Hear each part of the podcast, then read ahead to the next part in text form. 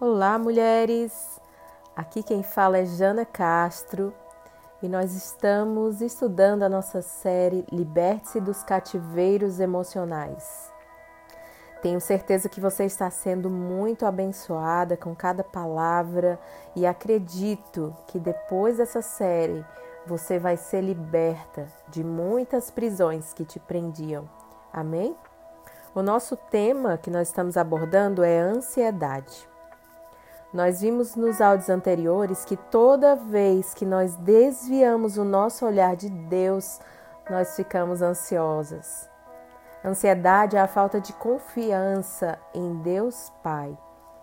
E a ansiedade não tira o problema de amanhã, mas ela tira a nossa paz de hoje.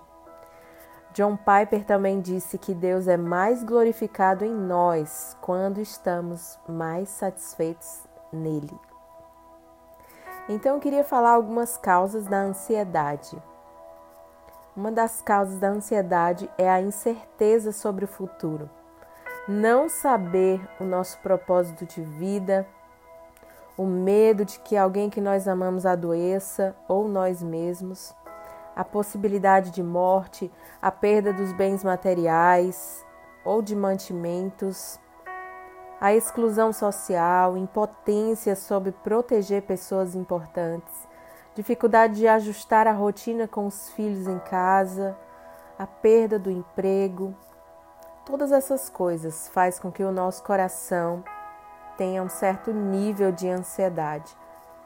A ansiedade faz com que a gente se sinta pequeno diante das circunstâncias da vida e perca o interesse pelas coisas que davam prazer.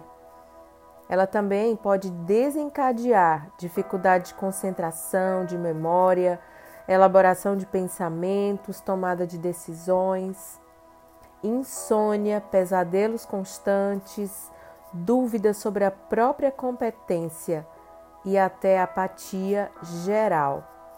Essas são algumas consequências da ansiedade.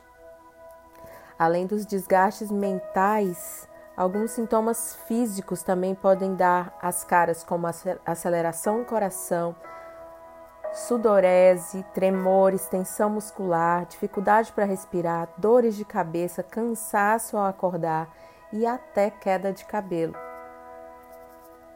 Então eu queria compartilhar com você uma história que aconteceu esses dias aqui em casa. A Cleo é a nossa filha mais velha, de 9 anos. Ela foi muito bem nas suas notas da escola e meu marido prometeu que ia dar uma recompensa a ela. Ela costuma ser um pouco ansiosa, mas nós estamos trabalhando isso com ela. Desde esse dia que ele prometeu, ela pergunta quando o papai vai dar o seu presente e nós sempre pedimos para ela ter calma. Então ela pergunta novamente sobre o presente. E um certo dia, meu marido falou para ela: Papai não prometeu? Papai vai te dar. Descansa, filha. Uau, e aquele aquela frase ali mexeu profundamente no meu coração. O Espírito Santo falou comigo. Quantas vezes ficamos ansiosas por algo que Deus prometeu e não sabemos esperar a hora certa? Agimos como uma criança, perguntando várias vezes por dia. Temos medo de não recebermos o que nos foi prometido. Não sabemos descansar na promessa. É como se o amanhã fosse muito distante e incerto. Ouça o papai dizendo para você: Papai não prometeu?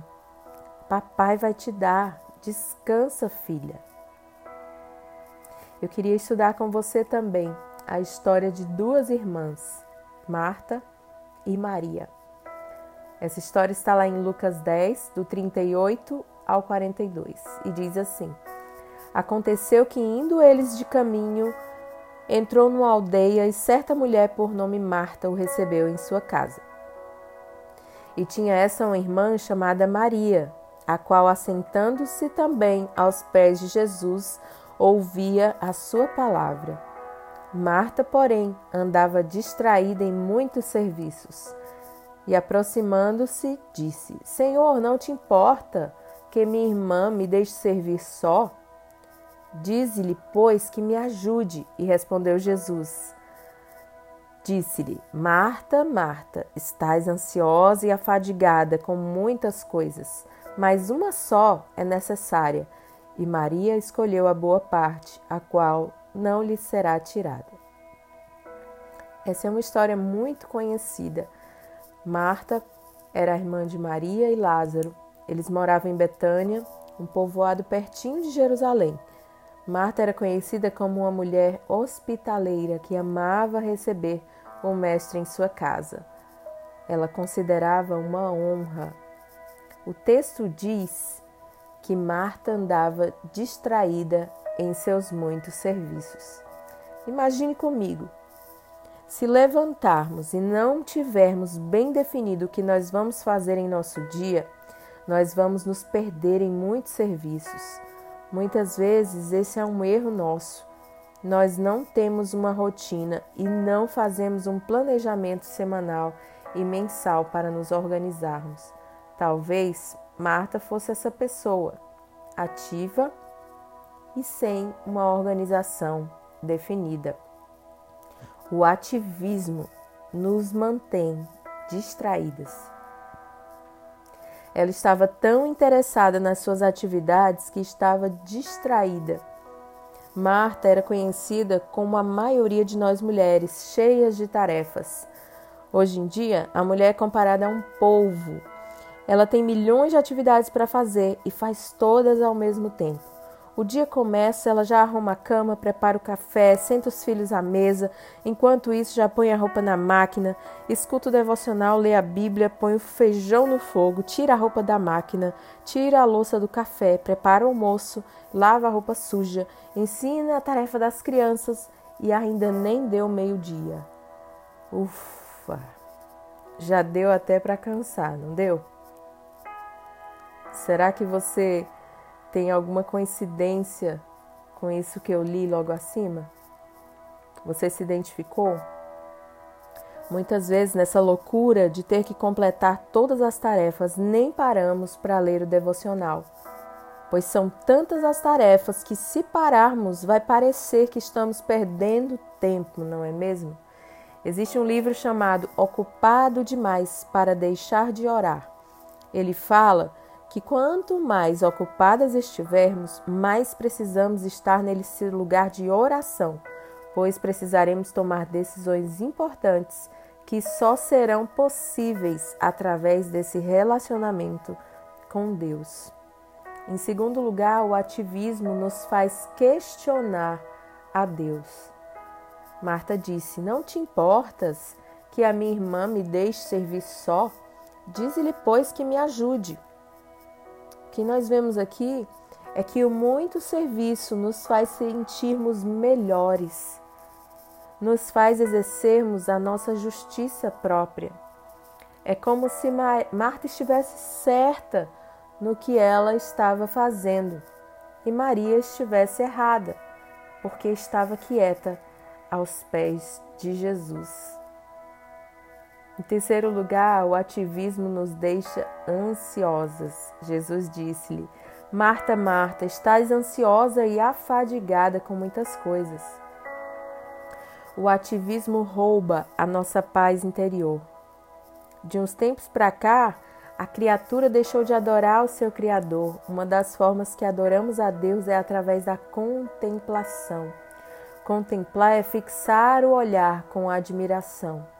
A gente não sabe mais contemplar a natureza e a natureza manifesta a glória de Deus. Eu ouvi de um amigo que depois que ficou trancado em sua casa na pandemia, descobriu a quantidade de pássaros que cantavam todos os dias ao lado da sua casa. A correria tapou seus ouvidos para ouvir o canto dos pássaros. Não é mais permitido para nós pararmos por isso que tanta gente se perdeu em meio à crise, pois parar, além de ficar sem movimentos, é olhar para dentro E muita gente entra em crise quando se depara com seus medos, frustrações, desordens emocionais e amorosas. Em quarto lugar, o ativismo rouba a nossa autoridade espiritual. Marta não reconheceu quem estava em sua casa. Ela não discerniu a importância da presença de Jesus. Estar aos pés do Senhor deveria ser sua maior prioridade. Jesus não se importava que Marta tentasse impressionar com seu muito serviço. Às vezes queremos impressionar Deus com o nosso muito serviço. Ele não se importava com isso. Ele veio ao mundo para servir e não para ser servido. A estratégia de Satanás é fazer com que você esteja tão ocupada com as suas tarefas que não tenha tempo para ouvi-lo. Jesus estava deixando um grande ensinamento. Não queira fazer nada para mim sem antes gastar tempo comigo. O serviço não era o problema, mas a troca de prioridades. Você se torna uma pessoa ativa, mas sem autoridade espiritual. Marta era uma serva, Maria era uma serva que parava para ouvir o seu Senhor. Ouvir a Deus faz toda a diferença e nos habilita para a batalha, nos dando autoridade espiritual. Que você aprenda nesses dias a descansar no Senhor, como Maria descansou. Ela discerniu que a sua maior prioridade era aproveitar a doce presença de Jesus, porque ela não sabia por quanto tempo mais ele iria ficar. E ela parou tudo para ouvi-lo. Que Deus te abençoe.